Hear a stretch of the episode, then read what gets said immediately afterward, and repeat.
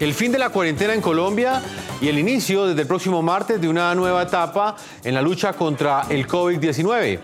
Exactamente hace cinco meses, después de haber decretado por primera vez el aislamiento preventivo obligatorio, el presidente de Colombia, Iván Duque, anunció que el país entrará en una nueva fase que tendrá muy pocas restricciones de movilidad para las personas y estará centrada principalmente en un aislamiento selectivo.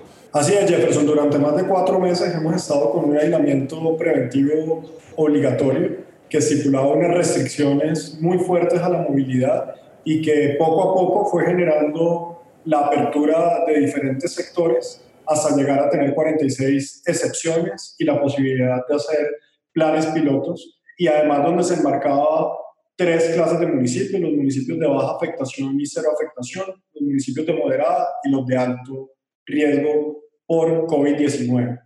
Lo que hemos llegado ya después de toda esta etapa para el primero de septiembre es un decreto en donde pasamos a un aislamiento selectivo y a un distanciamiento individual responsable. ¿Qué quiere decir un distanciamiento individual responsable? Quiere decir un distanciamiento individual que promueve el autocuidado, la autoprotección de nosotros como ciudadanos, como personas, de adoptar todas las medidas de protección y bioseguridad para evitar la posibilidad de un contagio.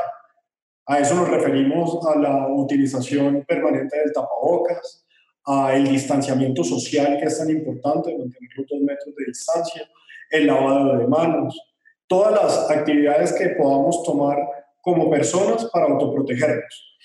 Asimismo, personas que, por ejemplo, den positivos de COVID-19 respetar de manera estricta la cuarentena y quienes tengan síntomas, pues no salir a la calle o al espacio público. Eso es lo que quiere ver con el distanciamiento individual responsable. Por el otro lado, el aislamiento selectivo lo que implica es que como país pasamos de tener unas restricciones nacionales para todo el territorio nacional a enfocarnos realmente en los sitios de alto riesgo y en los sitios donde pueda existir un comportamiento epidemiológico negativo. Siendo así, pasamos a una apertura en donde tenemos tres prohibiciones que son taxativas en el decreto y para todo el territorio nacional, como son los eventos de carácter público-privado, así como los eventos de carácter social que impliquen aglomeración de personas, los establecimientos y locales comerciales de esparcimiento, diversión, bares, discotecas y de baile, y el consumo de bebidas embriagantes en espacio público y establecimientos de comercio, aunque no queda prohibido el expendio de licor. Esto teniendo una salvedad de que se pueden hacer planes pilotos para el consumo de licor en municipios de, que tengan la prohibición del consumo de licor en bares. Eh, siendo así, pasamos a un andamiento selectivo en donde solamente en donde haya un comportamiento epidemiológico negativo o haya una alta afectación, se podrá solicitar la prohibición o la restricción de algunas actividades.